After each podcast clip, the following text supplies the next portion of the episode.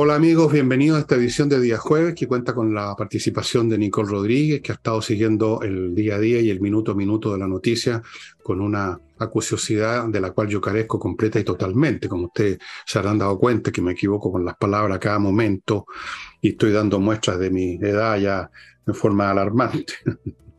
Pero no importa, a mí me da lo mismo, así que está bien.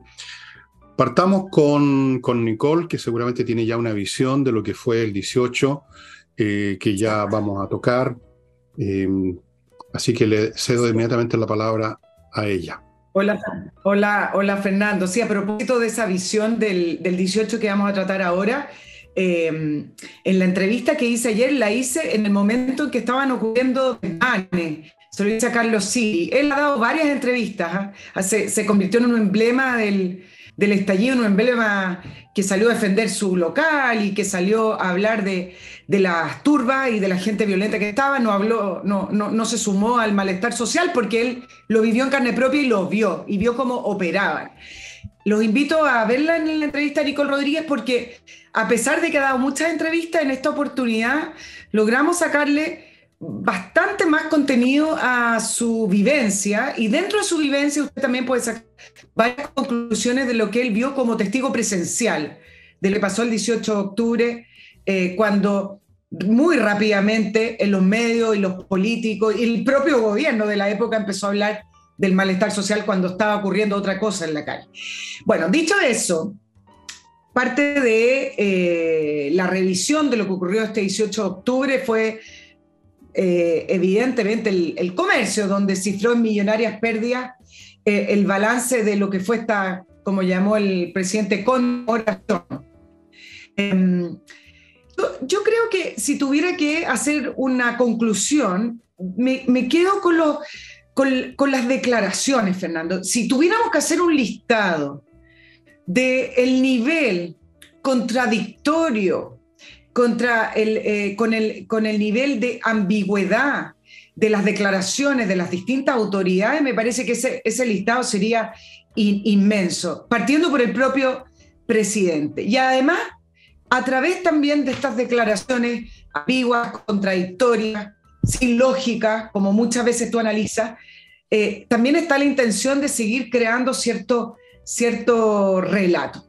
Eh, el enredo del presidente Boric para poder hablar entre la violencia y a la vez defender carabineros, pero a la vez a la vez poder analizar lo que ocurrió el 18 de octubre, ya no con esa destemplanza, sino que poniéndole ciertos matices, pero a la vez habla de violaciones, es tremendo. Ahora, esto no se trata de hacer polémica chica como hace pocos días atrás dijo la ministra Vallejo con respecto a las declaraciones. Acá hay un tema de fondo y tiene que ver con la dirección del gobierno. Cuando uno está en campaña puede tener estas frases y, cualquier tipo de declaración, porque al final las campañas se tratan de atraer votantes, de atraer público, de, encantar, y para eso siempre hay buenas frases. Pero cuando se trata de gobernar, las palabras y la, y la frase van marcando el rumbo del gobierno, y el rumbo del gobierno significa el rumbo del país. Entonces, no es cualquier cosa. Bueno, voy a partir por el presidente, porque luego voy a sumar otro. Y entre paréntesis quiero mencionar a Monsalve, porque hoy día hizo un, un recuento de, del actuar de carabineros y de la violencia y de, los saqueos. Y a mí me sorprende cómo, no sé si nos hemos acostumbrado a la destrucción, a la violencia de los saqueos, pero hubo cierto tenor como positivo en las declaraciones de, la, las autoridades, porque no fue para tanto, digamos. Otros años han sido más violentos, entonces nos quedamos tranquilos en el fondo. O sea, Hubo 195 detenidos, hubo comercio con pérdidas totales, pero como no fue tanto como otros años, entonces las declaraciones fueron un poco como positivas.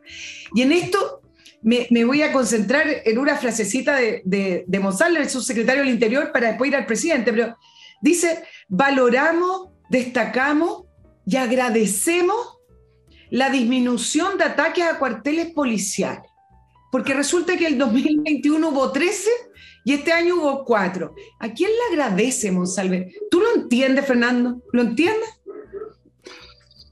Bueno, es difícil entender nada de lo que hace este gobierno, lo que dice este gobierno. Es como es un enigma. Tú mencionaste que de la ambigüedad de las frases, la ambigüedad de muchas cosas. Y claro, uno tiende primero a pensar en la naturaleza psicológica del presidente que suscita muchas dudas. Una persona que es médico y especialista en esos temas me conversaba hace dos días atrás, vino especialmente a, contar, a contarme que él estaba preocupado cuando al, analizar lo que dijo el presidente en el discurso del 18 de octubre, a propósito del 18 de octubre, notó eh, ciertos elementos, estructuras semánticas y lógicas, o ilógicas más bien, que a su juicio son propias de ciertos problemas, ¿cómo llamarlo?, de salud mental, no sé, y, se, y se preguntaba cómo un país puede estar en manos de una persona así. Pero fíjate que aunque descontemos a la rica personalidad de Boris de este cuento, esto, esto tiene que ver con la estructura misma de este régimen, de lo que es este gobierno, la ambigüedad. Porque por un lado, podríamos decir, es revolucionario, quiere hacer la revolución, no lo tendrá muy claro, pero quiere, al menos tiene claro que quiere demoler el régimen actual, el sistema neoliberal, eso por lo menos está clarísimo. Y está clarísimo porque el sistema es algo real que existe, por lo menos lo puede uno ver. Es una cosa que está ahí, y una cosa que está ahí uno la puede empujar y votar. Otra cosa es que se va a construir cuando todavía no hay nada construido. Quieren eso. Pero por otro lado tienen que, tienen que disimular eso, porque ya no se puede hablar hoy en día como en los años 60 de la revolución como algo glorioso.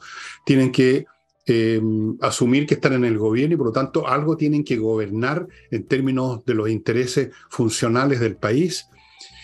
Y eso los pone en una situación llena de contradicciones que se reflejan en este lenguaje ambiguo. Cuando tú no puedes decir con claridad una cosa o la otra, te mueves en lo que yo he llamado aquí tantas veces el cantinfleo, que es, es la forma, digamos, farsesca de la ambigüedad. O sea, tú no dices nada o dices dos cosas al mismo tiempo que son contradictorias, como esto de apoyar a Carabineros y al mismo tiempo decirle no hagan nada, mencionando una y otra vez el tema de los derechos humanos, que es una forma de decirle no hagan nada, porque todo lo que hagan puede ser usado en su contra, un poco eso.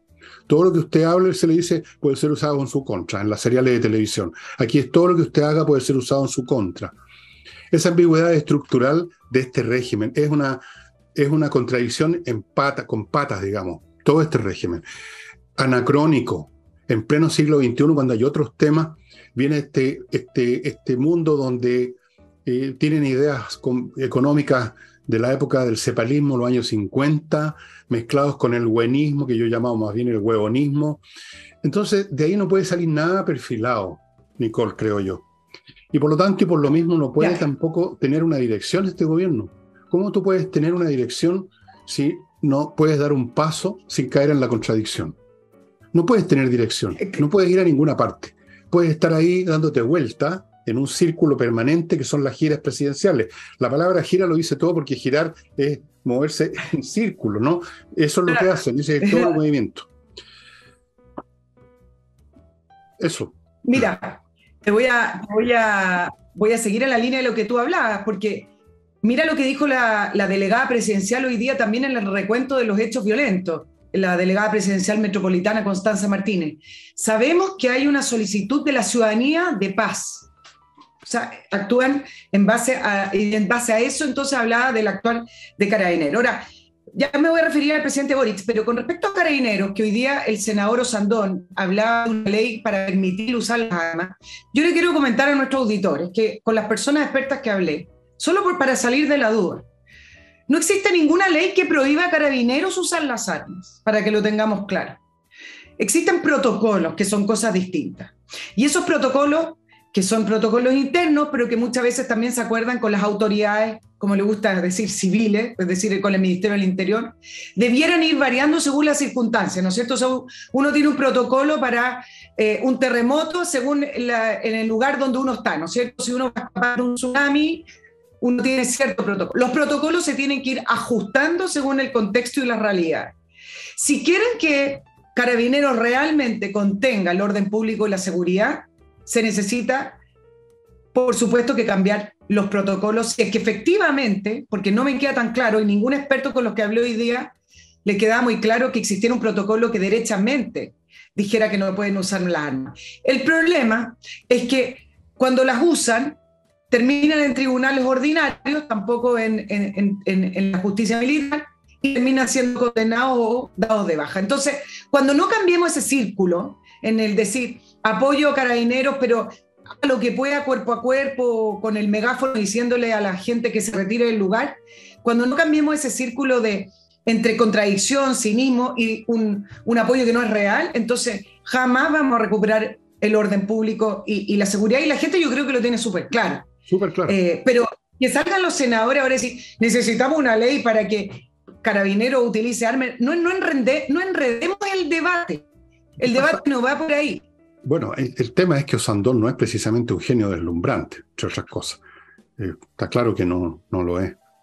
Eh, ahí tienes un ejemplo de ambigüedad. Por un lado, dicen, eh, como dice esa señora delegada que no sé qué hace, puede calentar silla todo el día.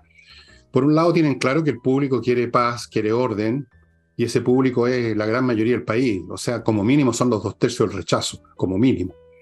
Pero por otro lado, va contra todas sus yo, no sé si llamarlo idea o llamarlo reflejos condicionados políticos que incluyen el detestar todo lo que tenga que ver con la fuerza pública, con carabineros, porque se formaron como niñitos revolucionarios peleando con los pacos, todo, eh, todo lo que tenga que ver con las Fuerzas Armadas, todo lo que tenga que ver con el uso de armas, todo lo que tenga que ver con lo que ellos llaman represión. Fíjate, para ellos es represión la acción de la fuerza pública. Entonces, ¿cómo, se pueden, ¿cómo pueden resolver eso? No lo pueden resolver. Entonces hablan nada más hablan, hablan, ya hablan y hablan puras estupideces o hablan cosas absolutamente contradictorias. Y. Mira. Dime. Eh, eh, efectivamente es, tremendamente contradictorio porque aparte de la, del, apoyo y después el desapoyo, porque me voy a concentrar en el tema de la violación a los derechos humanos, ¿ah? que ahí ya me parece que no tiene nada de ambigüedad, sino que el presidente hizo una acusación. Pero antes de ir a eso, Mira cómo van cayendo en el tema de la renuncia a la violencia para fines políticos, que al final es el gran tema que surge en el 18 de octubre del año 2019. Se levantó un grupo muy violento y donde los políticos lo utilizaron para poder conseguir eh, poder. Cuando el presidente Boric hizo un resumen, eh, y se supone que avanzó porque ahora está más moderado, el Boric de la segunda vuelta, etcétera, dice en el diagnóstico de, octubre dice, nos agredimos mutuamente. Yo me voy parando línea por línea. Eso no es verdad. Es mentira. Acá salieron varios grupos de personas a destruir y agredir a los chilenos y a tratar de destituir al presidente Piñera y su gobierno. Entonces, no digan que fue mutuamente, porque esto no fue algo de igual a igual, una lucha libre con reglas. No fue mutuamente y no sé a qué se refiere, pero simplemente no fue verdad. Eh, está muy fresco todavía la historia y, fuimos testigos presenciales, quienes estamos hoy también en los medios para decir, no, así no fue verdad. Y después, hablando sobre la violencia, el presidente Boris dice, la violencia finalmente se volvió contra la propia causa del estallido. Este tipo de violencia no es inocente. Lo que quiere decir el presidente es que hay otro tipo de violencia que sí es inocente, el de las causas, el de las causas políticas. Entonces, Mira en lo que van cayendo, Fernando. Sí, claro. Si uno realmente escucha lo que dice. Bueno, no, no voy a hacer ningún juicio sobre, sobre el intelecto de Boris, porque para, para mí, por lo que hablo con la gente, con la poca gente que hablo, los que me mandan mail o los que vienen a mi casa, eh, la, gente tiene bien claro, digamos, los puntos que calza el señor Boric. Y, y, no solo él, sino que todo el resto. Y el país en un, en un grado cada vez más grande, por lo que yo he podido detectar, por lo que puedo adivinar, y no me he equivocado mucho cuando hago adivinanza, eh, hay una creciente, un creciente deseo que termine ya el régimen de... Y algunos incluso tienen ideas un, poquito extremas acerca de cómo debería terminar, que yo no comparto, por supuesto, por supuesto. Eh, Mira, esto es, eh, esto es eh, a, uno, uno se queda sin palabras cuando, cuando se entera de, los dichos de, de Boris. simplemente no, no tengo cómo calificar este baturrillo de, de absurdos, digamos. E, Esta mentira, tú lo llamas que mueres más fina que yo, eres una dama, yo soy un roto. Tú hablas de que no es verdad. Yo digo es mentira simplemente. Es una mentira grosera. Como que todo tratando de igualar las cosas. O sea, no somos, yo, nosotros no somos culpables porque somos todos culpables. Nosotros no somos violentos porque fuimos todos violentos. Por lo tanto, nadie fue violento. Eso es una mentira. Es una mentira absoluta. Y ahora, como tú dices muy bien, diferenciando así tácitamente la violencia buena de la violencia mala. Y a propósito de violencia, y me llegó hoy día un, indirectamente, como siempre ocurre, un, un WhatsApp, creo que era un WhatsApp o era un Twitter, no sé, una de esas cuestiones, con la imagen de un señor que está, un señor que se ve que no, no, no es jovencito, una persona, yo calculo unos 50, 60 años, que está vestido enteramente con equipo militar, incluyendo incluso un chaleco antibala, traje de fajina, como se decía antes, ahora traje de camuflaje, estaba sin arma, estaba con, todo el equipamiento menos el arma, y anunciando la existencia de un grupo paramilitar, nacionalista o republicano, no me acuerdo el nombre, que va a enfrentarse a la CAM. Me parece súper grave. Yo y muchos otros, porque aquí no se necesita ser Nostradamus, anunciamos hace tiempo, yo lo dije en miles de programas y seguramente todos los comentaristas que digamos que no se han sido cegados dijeron lo mismo. Como el Estado no ha cumplido su trabajo, y este mucho menos todavía, de parar a estos extremistas, lo que va a ocurrir es que la gente civil, pasado un tiempo, con mucho retraso, van a empezar a organizarse para formar una fuerza contraria, lo mismo que pasó en Colombia. ¿Cuánto se demoró en Colombia el proceso en que saliera un grupo paramilitar muy brutal contra la FARC? Se demoró varios años, un montón de años de hecho. Acá ya está emergiendo. Y eso es ya la introducción, el, prólogo de un conflicto civil, cuando ya los civiles se arman de frentón para afrontar a un grupo que ha estado haciendo lo que se le ha dado la gana sin que el Estado haga otra cosa que anunciar querella. Yo no sé si ustedes han visto este WhatsApp o Twitter o lo que sea, yo lo vi y bueno, era una cosa que veía venir, pero igual me, me, me, dio un tritón, porque ya ver a una persona fotografiada claramente en esa postura es muy decidor, muy elocuente, Nicole.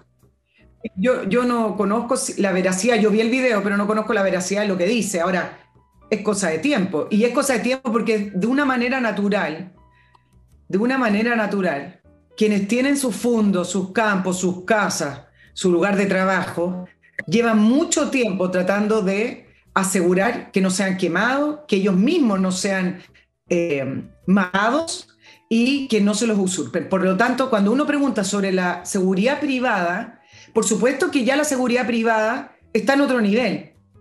Y otro nivel significa no un guardia que está mirando y que está totalmente desarmado porque eh, así funciona nuestro, nuestro sistema. Los guardias privados no pueden tener armas. Y, mira, curiosamente, porque ¿cuántas veces has escuchado a este gobierno decir que los privados tienen que contribuir a la seguridad cuando se quieren sacar el peso encima. ¿Cuántas veces? Y resulta que caemos lo mismo. Ok, quieren que los privados se ocupen de seguridad. Bueno, cambien la ley y permitan que los guardias privados tengan armas. No sé si queremos eso, pero el mismo gobierno ha hablado de los privados muchas veces. Entonces, si es veraz o no ese video, es veraz. Como que sorprende. No, el video, el, el video real, yo lo vi. ¿eh? Lo que quiero decir es, es real, no, el video sí, no sabemos en qué magnitud las palabras de, la que, eso, de lo que eso es otra cosa. Eso es otra cosa. Da lo mismo si esta persona después no va a disparar ni, ni una, con una pistola de agua. El, hecho, el solo hecho que haya alguien que ya hace eso es decidor. No, lo que digo es que no sabemos si lo hace. A lo mejor puede ser una amenaza no, no, lo, no lo sabemos, pero sí sabemos que hay personas que hacen esa representación como mínimo. Exacto. Ya es grave. Eso no habría ocurrido antes, lo que yo quiero decir. Que alguien, Vamos a poner el caso extremo, que este tipo es un, un charlatán y se disfrazó de milico y entendí, hizo todo ese discurso. Eso solo, que haya decidido hacer eso, es decidor. Y hay otros que no van a hacer comedia, o sea, no, no voy a entrar más en, más detalle. Hay otros que no van a molestarse en hacer un video. Lo están haciendo sin hacer video, sin hacer publicidad. Y a propósito de publicidad, amigos, amigas, ahora está la dirección puesta en el anuncio de eh, compreoro.cl, la dirección acá en Santiago, del lugar donde usted pueden comprar lingotes de oro o plata, o las dos cosas si quieren. Los lingotes de oro y plata eh, son de distintos tamaños, de unos muy chiquititos, que le he mostrado muchas veces a otros un poco más grandes, etcétera. Monedas de oro, todo certificado por la Universidad Católica, 99,99% pureza. Y es, un, es una especie de póliza de seguro financiera, porque El oro y el plata no pierden valor, todo lo contrario. Y usted los lleva donde quiere porque son objetos que usted puede meterse en el bolsillo, llegado el caso. Y francamente es, una póliza de seguro para cualquier situación que pueda haber, no solo en Chile, sino que en el planeta, en un mundo que se encamina rápidamente a lo que yo veo más, más guerras todavía. Eso lo vengo pronosticando y lamentablemente creo que le voy a acertar medio a medio, ya lo van a ver. Y acá en Santiago lo pueden comprar, como digo, en Alonso de Córdoba 5870, oficina 213. Lo pueden comprar en compreoro.cl y en Iquique, en la zona franca. Continúo con SMF Soluciones Masterfloor, una pyme que desde el año 2001 está proveyendo a su clientela de productos para mantener en buen estado y amononar los pisos, todo tipo de pisos, incluyendo alfombras. Amigos, cada piso, cada material necesita un producto distinto. Usted no puede eh, barnizar una mesa con cera para el piso, ni puede cerrar el piso con barniz para la mesa. Cada cosa tiene su producto y SMF los tiene. Continúo con el Hotel Elun, ubicado en Frutillar, medio a medio Frutillar. Yo, yo conozco Frutillar, me gustaría vivir ahí en mi próxima reencarnación. El Hotel Elun está medio a medio, a pasos del hotel em, del Teatro del Lago. Todas las piezas dan, tienen vista al lago, al, al volcán, el hotel tiene todo, un restaurante que funciona cuando usted lo necesite, un bar abierto que uno siempre lo necesita, un rincón con biblioteca, mesas de juego, jacuzzi, sauna, jardines, flores, belleza, ricos desayunos, ricas once. Lo va a pasar bomba, estimados amigos. Hotel Elun, vaya ya reservando sus días y dese un respiro. Yo, por Dios, que querría hacerlo, pero no puedo. Deben que estoy encadenado a mi programa. Pero por lo menos puedo hablar del hotel. Algo es algo. Continúo, con invierta en USA.cl, una empresa chilena norteamericana que hace todo para que usted invierta en Estados Unidos, aunque no sepa nada. Cero. Usted entra a invierta en USA.cl, le muestran miles de opciones en franquicias para que usted vea dónde le tiene que invertir, lo, lo aconsejan, le muestran cientos, miles de opciones inmobiliarias en Estados Unidos de todo tipo, comprar terrenos, playas, centros comerciales, departamentos, casas, lo que sea. Le abren cuenta corriente en los bancos norteamericanos, le consiguen crédito en esos bancos, lo ayudan a constituir sociedades comerciales en Estados Unidos, en el suelo norteamericano, le pueden conseguir viceresidencia, que no sé qué más se puede pedir, nada más. Invierta en USA.cl. Y termino con miclimo.com, con la mejor climatización para su casa, su oficina. Una climatización significa un aparato que funciona todo el año. O sea, en verano le da frescor, en invierno le da calor, en las estaciones intermedias, de acuerdo a como usted lo quiera, filtra el aire, funciona con electricidad, cero ruido, cero peligro, no hay olores de gases de combustión, no hay olor a parafina, no hay olor a gas, nada, no depende del camión de reparto, esas cosas. Es lo ideal, han ganado ya dos premios esta empresa por la calidad del servicio que prestan, además, la mantención. Y volvemos con Nicole. Fíjate que hay un. Antes de irme al tema central. Ah. No, no, si tienen. No, yo no sé si este tema es el mismo que ibas a tocar tú. ¿Cuál, cuál ibas a tocar? No, te voy a hacer dos comentarios nomás que me acordé porque preguntaste qué es lo que hace, eh, son cosas cortas, qué es lo que hace la delegada presidencial. Y hoy día que estamos en el día de las declaraciones, porque tengo varias más de otro tipo para comentarle. ¿ah? Eh, le quiero recordar que en el programa de gobierno del presidente Boric, que está tan preocupado de cumplirlo, existía en el capítulo de delegado presidencial la eliminación del delegado presidencial. ¿Por qué? Porque el delegado presidencial quedó como una institución que representa al presidente en paralelo con los gobernadores que se supone que era para eh, profundizar la democracia. Entonces los gobernadores terminaron siendo electos por votación popular. Pero como no quisieron sacar a los intendentes, ahora después los llamaron delegado presidencial. Sobran. Hay dos cargos acá que se topan y que no hacen nada finalmente, sobre todo el gobernador. Con todo lo mismo. El presidente Boris, esto del, fin de los pitutos, el fin de esto y que lo otro, decía claramente en su programa de gobierno eliminación del delegado presidencial y ahí está. Y a propósito de, de gobernador, mira, porque estamos en el día de las declaraciones, esto, también tiene que ver con la seguridad, pero esto en otra materia de seguridad. Hoy día el gobernador Orrego, Claudio Orrego, se mandó una declaración con respecto al Costanera Center, pero mira el nivel de, locura que hemos llegado por las autoridades y eh, personas a cargo de, de tratar de base con la ciudadanía. Mira, puso, es urgente que el Costanera Center aplique medidas inmediatas para evitar suicidios. La integridad de nuestros ciudadanos es prioridad. ¿Cuál es el contexto?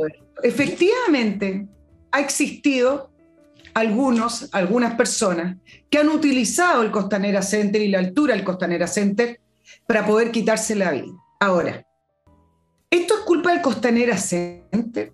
O sea, distinto es que el edificio no cumple con la, con la reglamentación. Distinto es que tú me digas, eh, el edificio pasó a llevar cualquier tipo de regla y no cuenta con seguridad, por ejemplo, se cae por un terremoto, por un temblor, no hay vías de escape, lo que sea. Está bien, el Costanera Center puede entender que hay un problema que está ocurriendo con ello y a lo mejor tratar de arreglarlo.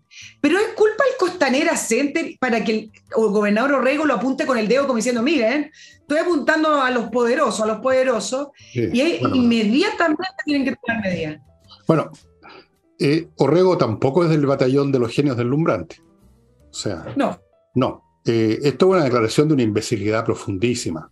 O sea, ahora habrá que demoler los edificios altos para que no se suicide nadie. Claro que se van a suicidar igual de otra manera, los que quieren suicidarse se suicidan. Para eso están los metros, el tren, tirarse delante de un camión, usar una pistola, ahorcarse, somníferos, ¿qué más? ¿Cuántos métodos hay? Muchísimos, no cuesta nada. El que quiere matarse se va a matar. Eh, es realmente extraordinario. Y claro, y todo tiene una connotación política cuando dice, esto son los ricos, ¿ah? Los ricos son culpables de ese suicidio por supuesto. Los poderosos, los poderosos, favorecen el suicidio, fascista. Bueno, francamente, tonto lo que dijo. Orrego, Orrego, uno se pregunta en qué mano está, pero ¿qué pasó? ¿Qué, qué toman en la mañana las personas que tienen responsabilidades políticas y de gobierno en este país? O sea, parece que están todos descerebrados. Mira las tonteras que dicen todos, las tonteras que dicen desde el presidente para abajo, pasando por Orrego, llegando a las alcaldes, llegando a las delegadas, llegando a, medio mundo. Son, son, francamente deficitarios. Aquí el déficit cognitivo está concentrado ahí, no en el resto del país. Lo que pasa es que son, es tan poderoso que por el promedio nos abarca todo, pero está concentrado ahí. ¿Qué clase de gente ha llegado al poder, Nicole? Estoy impresionado.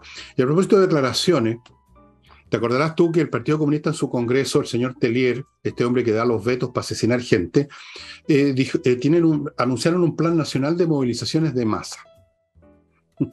Yo me pregunto, ¿cuáles más y cuáles movimientos sociales cuando incluso sus, sus fascinerosos que salen a hacer destrucciones se cuentan ahora con los dedos de la mano? Una persona que yo conozco pasó por la Plaza Baquiano en el momento culminante y me dijo que eran 10 patipelados, nada que ver con los fenómenos que se veían antes, donde eran por lo menos 100 patipelados, 1000 patipelados, ahora son 10, 20. Igual es una molestia. ¿Qué movimiento de masas? Y estudiando un poquito para atrás las declaraciones de otros miembros o dirigentes de movimientos basados en alguna ideología o doctrina absoluta, me recordé de Khrushchev. ¿Tú sabes lo que dijo Khrushchev con ocasión del el famoso Congreso del Partido Comunista del año 60 y 60, creo que fue. Bueno, ahí por el 60. Vamos a enterrar el capitalismo. Vamos a enterrar el capitalismo. Tres años después lo enterró a él, el Partido Comunista de la Unión Soviética lo sacó, el Partido Comunista de la Unión Soviética, como decían en la radio, lo sacaron de ahí. Años después lo, sacó, lo sacó la parca porque se murió. Años después se derrumbó la Unión Soviética. Y sin embargo, estaban todo el tiempo diciendo que ellos iban a superar el capitalismo. Entonces, cuando veo, cuando escucho a Telier hablando de los movimientos de masa y de, y de, y de, todas esas cosas, me doy cuenta de cómo esta gente, oye, esta gente que son los papas, los arzobispos, los obispos, los suches de una ideología, quedan absolutamente encerrados en su ortodoxia ya no ven el mundo, no lo, ya no lo ven. Simplemente utilizan una y otra vez las mismas frases, porque te digo, estas frases como lo del movimiento de masa o el pueblo, hay que coordinar eh, una cosa con otra, yo las vengo escuchando desde que tengo, digamos, sentido el oído. Ni siquiera sentido, ni siquiera, digamos, sentido del juicio, sentido, tenía audición. Vengo escuchando esto, estas cosas y movimientos de masa. Bueno, no se da cuenta el Partido Comunista, que el proceso psíquico político de Chile está yendo para el otro lado, como lo he dicho aquí, como lo dije antes del 4, como lo dije después, como lo digo ahora. El movimiento psicopolítico que se manifiesta en las encuestas, que son hechos matemáticos, que se manifiesta en las cada vez más, más, más reducidos estos grupos de violentos, eh, aunque igual habría que reprimirlos, por cierto. Y sin embargo, este hombre hablando como Khrushchev de que ellos van a enterrar el neoliberalismo. Supongo que le está faltando decir eso a, Telier. Mira lo que pasó en, esa línea con el enterrar el, neoliberalismo. Ahora le dicen sí, antes le decían el capitalismo. Boric, en, en, todos los discursos que dijo, en uno de ellos, dijo que el octubre del año 2018 no fue un movimiento anticapitalismo. Entonces todos dijeron, oh, está avanzando avanzó un poquito más. ¿Qué va a pasar con el, nuevo modelo, etcétera? Pero, pero resulta que, que a pesar de quitarle el piso, algo que el Partido Comunista sigue, sigue aseverando en, el, relato, eh, vuelve a hablar eh, el presidente, apoyado también por el Partido Comunista, porque después el Partido Comunista lo subió a su plataforma y lo subió al diario El Siglo, eh, volvió a hablar de las demandas sociales, del estallido que siguen pendientes, la nueva constitución, y ahí empezó a poder argumentar y sustentar el tema de sus reformas. Y mira cómo es la retórica o el creer que se puede gobernar a través de la, retórica, porque dice que eh, hoy, a diferencia de lo que ocurrió en el estallido, donde no se atendieron las demandas sociales de las personas, eh, especialmente el, el presidente Piñera, que no, no, atendió a la gente, pero bueno, no fueron atendidos durante 30 años, dice, hoy existe otra realidad. Los problemas están en... Que esto es interesante, mira. Claro, claro que existe otra realidad. Claro que existe otra realidad. Te va, a gustar.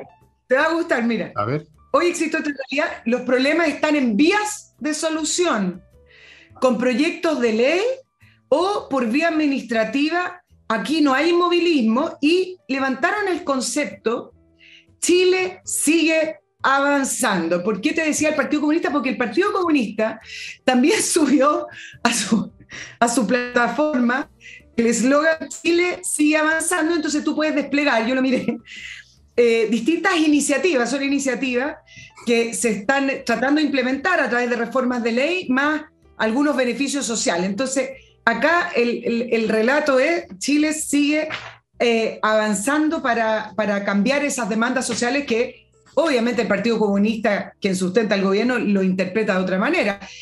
esa, demanda de cambio que todo el mundo repitió ayer, la, demanda de cambio, de transformaciones, sí puede que la gente quiera cambio, uno siempre quiere cambio, pero quiere cambios para mejor. Lo que interpreta este gobierno y lo que interpreta el Partido Comunista, el Frente Amplio, de esos cambios no es lo que está pensando la mayoría de las personas. Y ahí es donde viene un gran forado entre ese pensamiento y el común ciudadano.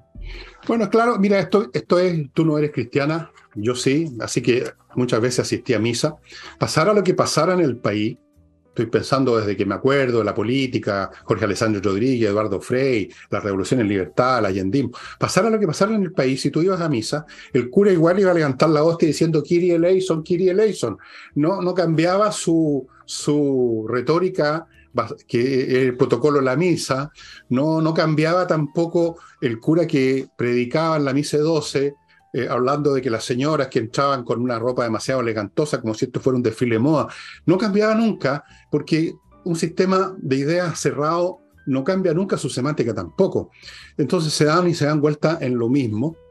Y esto de Chile avanza debería ser Chile, Chile sigue retrocediendo. O si ustedes quieren, podrían ponerle Chile sigue avanzando al abismo, en eso tendrían toda la razón. Eh, esta gente vive en el mundo de las palabras, por eso que yo creo que no, no hago una caricatura cuando los imito como Cantinfla, porque yo creo que hasta Cantinfla le daría vergüenza escuchar a, a estos personajes, porque Cantinfla, incluso dentro de todo su cantinfleo, algo decía. No, pues ¿por qué no, señor? Por algo. Esto no dicen nada. O sea, es una soberana estupidez de arriba abajo. Y eso mismo los va a perder. Están condenados ya, son muertos caminando, que no se dan cuenta. Ahora, el único que les da oxígeno es la misma derecha. La derecha, curiosamente, es la que les da oxígeno. No sé si te has dado cuenta. Cuando la derecha se suma a todos los proyectos de la izquierda, va a las mesas y firma cosas y habla de los bordes y habla de los límites, está jugando el juego la izquierda, le está dando oxígeno. Pero la derecha ya se convirtió en un chiste de mal gusto hace mucho rato, no vale la pena hablar de ellos, no quiero hablar de ellos hoy día.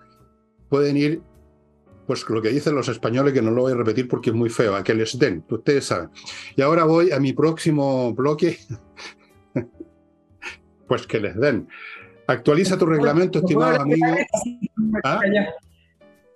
Dijiste que no quieres hablar de la derecha, así que me quedo cagado, ninguna la... Actualiza tu reglamento, estimado amigos.cl es el sitio al cual usted tiene que ir si tiene la responsabilidad de ser administrador de un edificio, un condominio o forma parte del comité de administración, porque resulta que cambió la ley y hay que cambiar esos reglamentos conforme a la ley. Y no es fácil, no es tan simple como usted cree. Por eso es que existe, si no, no habría llegado a desarrollarse este sitio, que es el de un gabinete, un grupo, un bufete de abogados y de especialistas que se dedican a eso. Actualiza tu reglamento.cl. Actualizar el reglamento es obligatorio. Sigo con AutoWolf, que yo ya debería llamarlo porque mi auto ya es un chiste. AutoWolf.cl llegan a su casa y en un día le arreglan la carrocería de su auto. Yo no sé si el mío lo podrán hacer en 24 horas, yo creo que necesitan 24 años, pero en una de esas, 24 horas le sacan las abolladuras, le sacan las pifias a la carrocería, lo pintan, lo dejan como nuevo, estimados amigos. Es, creo yo, la única empresa, creo que es la única empresa que da este servicio, que le permite a usted tener en un día listo su auto, en vez de estar metiéndolo en un garage que no sabe cuándo va a salir y cómo va a salir, además. Autowolf.cl. Continúo con Salina y Ojeda. Este es otro buffet de abogados, pero estos personajes de Salina y Ojeda se dedican a litigar por usted casos civiles, como tantos que le he mencionado una y otra vez que son complicados, y como son especialistas tienen una muy, una muy buena tasa de éxito. Salina y Ojeda.cl, ahí los va a encontrar. No se ponga en manos de cualquier abogado que le recomendó una tía abuela, póngase en manos de los mejores. Y termino este bloque mostrándoles esto. Esta es otra de las presentaciones que tiene ahora este desinfectante basado en la electrólisis del agua que se llama B-Light y que tiene la gracia que no afecta a las personas. Por eso que yo lo he vaporizado muchas veces aquí delante de ustedes, destruye los gérmenes, destruye las bacterias, los virus totalmente, pero a usted no le hace absolutamente nada. Eso es muy efectivo, por ejemplo, en colegio. Si usted tiene que desinfectar un colegio y hay niñitos ahí, ¿cómo lo hace? ¿Cómo lo hace? Entonces, esto hay que tenerlo. Y en las casas hoy en día, dada que va a seguir aumentando la, los problemas con, con pandemias, con epidemias, con lo que sea, es bueno tener esto, así como tenemos otros productos que ya se convirtieron en estándar en la casa, ¿no es cierto? La aspiradora, la cera para el suelo, esto, estimados amigos, Be Light. Dicho lo cual, le entrego, le devuelvo, más bien dicho, la palabra a Nicole. Sí, me voy a, un tema que me parece más grave, eh, porque esto no tiene que ver con, palabras contradictorias, sino que tiene que ver con acusaciones. Y vienen desde el propio presidente Boric cuando, hablando de carabineros en el 18 de octubre del año 2019, dice que carabineros sobrepasó los límites, lo aceptable eh, con el control policial y reiteró en dos ocasiones eh, que hubo violaciones a los derechos humanos, daños oculares, habló de agresiones sexuales y hasta muertes, y lo repitió dos veces. Sobre, sobre el tema de, que Carabineros sobrepasó los límites, un, comentario aparte antes de irme lo, lo de la agresión sexual. ¿ah? Yo creo que Carabineros no sobrepasó los límites, yo creo que Carabineros se vio sobrepasado. No, no, acá no hubo una implementación de derechos humanos, evidentemente. Lo que sí creo que hubo una deficiencia de Carabineros. Una deficiencia, fueron poco eficientes, fueron poco eficaces yo creo que los pillaron en capacidad, en recursos y también con protocolos que no estaban ad hoc para un nivel de, levantamiento, de destrucción, de violencia de la propia sociedad. Eso por un lado. Pero con respecto a lo de las agresiones sexuales, es tremendamente grave. Ya lo repitió en la ONU, hablando de la violación a los derechos humanos. Y no se puede decir cualquier cosa de nuestra institución. Es que no puede. Y resulta que eh, acá hay una sola persona, tú sabes, una carabinera que fue eh, finalmente eh, determinada como culpable por apremios ilegítimos, solo de dos de dos acusaciones, en el caso de otro fueron desestimados. No hay condena en investigaciones que digan que hubo agresiones sexuales directamente eh, ni, de, ni de un otro tipo. Hablaron de varios documentos para sustentar. Hablaron del Instituto Nacional de Derechos Humanos, del cual ya me voy a referir, del Ministerio Público, pero el Ministerio Público es el que sigue las investigaciones y no hay nadie condenado, y de Amnistía Internacional, que lo voy a dedicar para otro capítulo, porque es otra institución más que está colonizada. Pero también tenemos otras instituciones como Human Rights Watch, que vino a Chile, y que dijo varias veces que acá no hubo la sistemática de derechos humanos. ¿Para qué hablar del propio director del Instituto Nacional de la época, del Instituto Nacional de Derechos Humanos, Sergio Mico, cuando se negó a decir, a pesar de todas las presiones internas y de los movimientos de la calle, se negó a decir que existía en el de Sebastián Piñera y Carabineros violaciones sistemáticas a los derechos humanos. Mira lo que pasó, Fernando. Sí, mira lo que pasó yo creo que vamos a decir lo mismo, que vino la vendetta contra el señor Mico ahora. Hay una organización que lo de encubridor, porque tenía que haber una vendetta contra él, pues, encubridor de violaciones de los derechos humanos. le presentaron una frente a estos tipos. La Comisión Nacional de Derechos Humanos le presentó una querella por encubridor, o sea, no es suficiente que haya constatado que no existían, sino que además siguen en la línea de las querellas. Y mira cómo salió a defenderlo el, presidente Lago en una ceremonia donde le rindió homenaje hace como dos semanas atrás.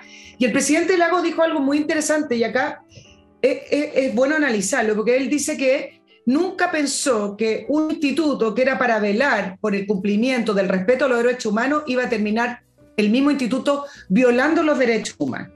Y entonces acá quiero plantear lo siguiente porque esto es poco lo que se dice y yo creo que falta también valentía para decirlo desde, por ejemplo, algunos diputados y senadores. ¿Qué validez hoy en día entrega el Instituto Nacional de Derechos Humanos y sus observadores para poder construir el relato de lo que ocurrió el 18 de octubre del año 2019 si ya se sabe que ellos querían querían levantar un relato de violación sistemática de derechos humanos independiente de lo que estuviera pasando. O sea, ya se sabe que es así. Entonces, me parece que es indispensable, porque desde ese relato que hay un, eh, empieza un sustento jurídico y además empieza el tema de políticas públicas como la entrega de pensiones. Este, este presidente, este gobierno, en siete meses ha entregado 400 pensiones de gracia de reparación a víctimas de los derechos humanos en el estallido, en el famoso estallido. Eso significa patas, platas públicas. Y el, presidente Boric y su gobierno cambiaron la ley para la entrega de pensiones que empezó en el gobierno de Sebastián Piñera y flexibilizó los tiempos y los requisitos. ¿Cómo funciona la entrega de pensiones? Es un listado que entrega el Instituto Nacional de Derechos Humanos. Entonces vamos a estar acá en un futuro, después diciendo, chuta, esto, esto es como los falsos exonerados, estamos gastando plata de más el Instituto Nacional de Derechos Humanos hoy no entrega ninguna garantía. Entonces yo quiero ver si alguien en el Parlamento se atreve a decir que tienen que congelar la entrega de pensiones hasta que el Instituto Nacional de Derechos Humanos vuelva a ser un instituto que vele por el cumplimiento del respeto a los derechos humanos y no que sea un instrumento ideológico y político como es hoy en día. Pero nadie lo dice y se sigue entregando pensiones. Toda la institucionalidad ha sido colonizada por la izquierda. Sí, que el Instituto de Derechos Humanos, buena parte de la justicia, cuestión de ver los fallos de, en juicios contra, contra los, los que el señor así se llama comunero. Basta ver cómo, cómo opera el Ejecutivo, por supuesto, el Congreso, las universidades, instituciones públicas y privadas. Han sido colonizadas completamente, han sido instrumentalizadas para el proceso revolucionario, como ocurre en todas las revoluciones, y esto no es ninguna novedad. Yo vuelvo a repetir, hay que ver claramente quién es el adversario qué es lo que pretende y no engañarse. No pedirle, por ejemplo, a Boris que tenga una mirada de Estado cuando viene a demoler el Estado. No pedirle a la izquierda que tenga respeto por, por las leyes cuando viene a destruir esas leyes. O que, o que se preocupe la economía cuando viene a destruir esta economía, la economía neoliberal que para ellos es satánica. ¿Cómo no lo ven? ¿Y quién va a ponerle coto a eso? Evidentemente que no va a ponerle coto a esta misma institucionalidad que ellos colonizaron, pues. Si la colonizaron para esos fines. ¿Cómo va a terminar esto? ¿Cómo puede ser ponérsele término? No lo sé, pero claramente no va a ser... Eh, bueno, y lo que dijo el señor Lago, el que no lo sabía, me parece muy lamentable, muy lamentable que ya también se sumó una vez más a la horda, ¿no? O sea, el Instituto Nacional está, está, violando los derechos humanos. ¿Qué, quiso decir exactamente con eso? Me gustaría saber. No, yo, yo lo entiendo al revés. Está defendiendo. Yo, no sé. ¿Qué es lo que quiso dar a entender? ¿Cómo lo entiendes tú? el Instituto, el Instituto Nacional de Derechos Humanos hoy no está cumpliendo su función y eh, son ellos mismos los que violan los derechos humanos. Eh, estoy diciendo una frase corta de un discurso que dijo el presidente Lago, pero yo lo entiendo como dándole el apoyo a Sergio Mico y a todos quienes eh, pudieron hacerle frente a la presión interna que tenía el Instituto Nacional por declarar que en Chile existían violaciones sistemáticas de derechos humanos. Yo no entiendo un apoyo, no, no es eh, dándose vuelta la chaqueta. claro, pero alguien podría interpretar de que, que Lago se refiere a que eh, el señor Mico que dirigía esa cuestión ahora no quiere, no quiere decir que hubo violación y por lo tanto está contra los derechos humanos. O sea, por lo menos podemos decir que no fue una frase muy clara, porque si no, no te estaría preguntando cuál es tu interpretación.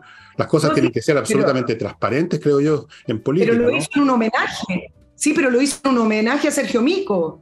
Ah, bueno, no, te había escuchado esa parte. No te había escuchado esa ah, parte. No te escuché esa parte. ahí está un poco más claro entonces. De todas formas, no es precisamente un ejemplo de claridad, digamos, digna de, de Descartes, pero en fin, ya que eran un homenaje, podemos entenderlo así.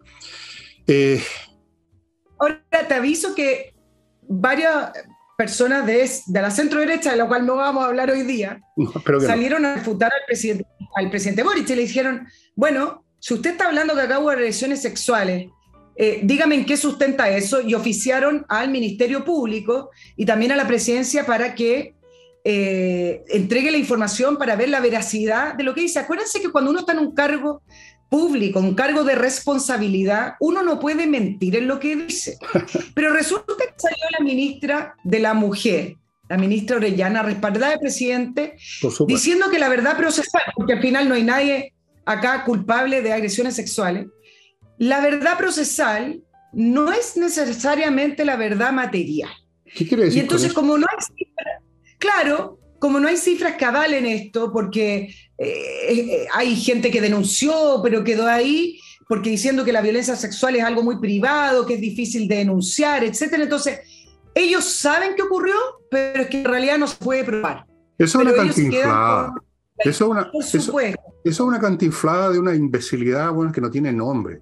O sea, la verdad procesal no tiene nada que ver con la verdad material. Tiene todo que ver, pues.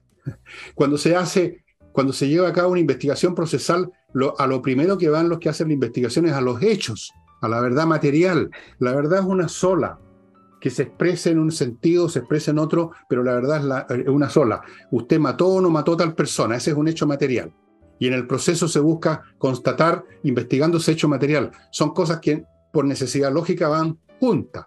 Entonces, hacer esa separación, pues que la verdad, procesal, eso es una cantinflada de esta señora, de esta señora, no sé de dónde salió, que demuestra que ya no tienen escrúpulos, o sea, ya, ya se soltaron las trenzas en materia de mentira, en mentira cantinflada y de ambigüedad y de decir tontería. O sea, la verdad, ¿por qué no dice simplemente, miren, la verdad no tiene nada que ver con lo que nosotros decimos? Ahí estarían diciendo la verdad. La verdad es que nosotros decimos mentira. Eso sería una verdad. Por ejemplo, o decir, sería mentira que nosotros decimos verdad. Eso también es lógico. También podría ser cierto. Pero en fin, voy a otro, voy a otro, voy a otro paquete de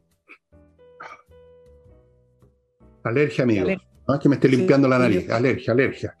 patriciastocker.com, un buffet encargado de registrar marcas comerciales y también invenciones, si usted inventó algo, en Chile y en el extranjero, cosas súper importantes, de lo contrario, le van a generar problemas. Llega tarde o temprano alguien a decir que ya, que el invento no es suyo porque usted no lo patentó, yo lo inventé, yo, usted me copió a mí incluso. O te roban la marca y te quedas jodido y tu empresa ya no puede seguir funcionando a menos que le pague al fresco una millonada. patriciastocker.com, hágalo, yo ya lo hice, así que a mí ya no me pueden robar mi marca. No me pueden robar nada porque además no tengo nada. Sigo con Fastmark. Tengo a mis hijas y a mis nietas nada más. Mira qué lindo. ¿eh? Fastmark, amigos, un courier que les trae desde Miami a Santiago vía aéreo marítima lo que usted necesita para su empresa en un proceso permanente, mercancías, máquinas, herramientas, lo que sea, y lo hace con la ventaja de que siendo una empresa chilena conoce mejor las necesidades de las empresas chilenas. Y segundo, también se puede hacer cargo de lo que llaman paquetería, o sea, el paquete, la cosa que usted encargó en alguna tienda en Estados Unidos, también ellos se la pueden traer. Así es que para todo servicio, Fastmark. Y continúo termino este bloque. Voy a terminarlos todos al tiro para dejarle la palabra a Nicole. Entrenainglés.com, una academia de inglés con profesores de inglés, clases online súper eficientes y usted lo puede comprobar por su cuenta pidiendo una clase demo. Súper fácil, usted cala la sandía y ahí ve. Sigo con Hey, el corredor que se necesita hoy para vender en un mercado difícil. Cuesta vender, pero por eso mismo hay que recurrir a los mejores. En tiempo normal usted puede recurrir a cualquiera y se vende sola la casa. En tiempos difíciles se requiere un experto. Ángel Hey es ese experto, tiene gente que realmente le pone mucho pino y la cosa funciona. Y termino recordándoles, amigos, que en espacioajedrez.com están liquidando a precios poco menos que de incendio, como se decía antes, liquidación por incendio, precios ridículos, toda la mercancía que ustedes están viendo ahí.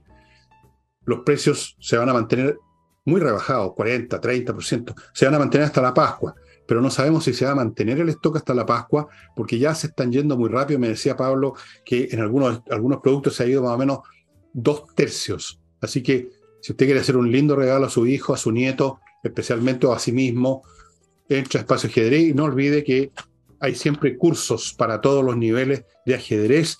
Y voy a, no voy a repetir lo que les digo a los niños, ya me han escuchado antes. Vuelvo con Nicole. Sí, ah, eh, para cerrar el otro tema, pero que me quedaron dos puntitos con respecto a la famosa verdad procesal, y, dos, solo dos, pero esto es corto para pasar a otro. Y yo pareciera que, que, este gobierno no entiende que hay un poder judicial que es independiente, es decir, cuando ellos hablan de que no se ha llegado a la verdad o la verdad procesal, pareciera ser como que acá no funciona un poder judicial independiente, que sí lo es.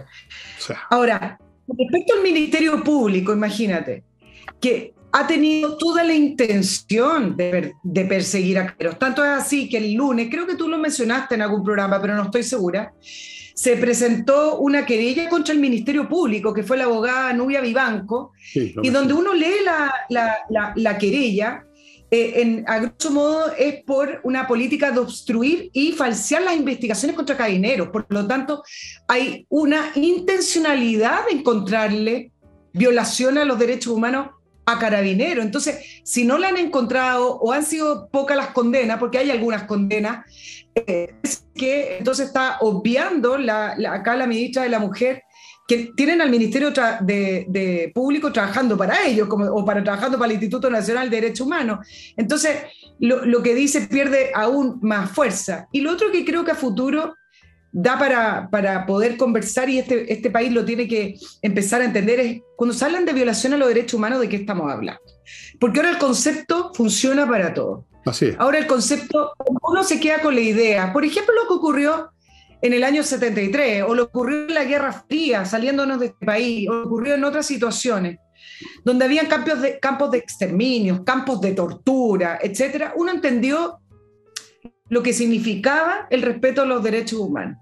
Pero cuando ahora cada situación donde existe eh, algún grado de violencia o algún grado para de, uso de algún tipo de arma para poder contener el orden público o seguridad, se está violando los derechos humanos, me parece que es una sobreutilización de ese concepto con, con fines que no tienen nada que ver con los derechos humanos. Ahora se usa para todo.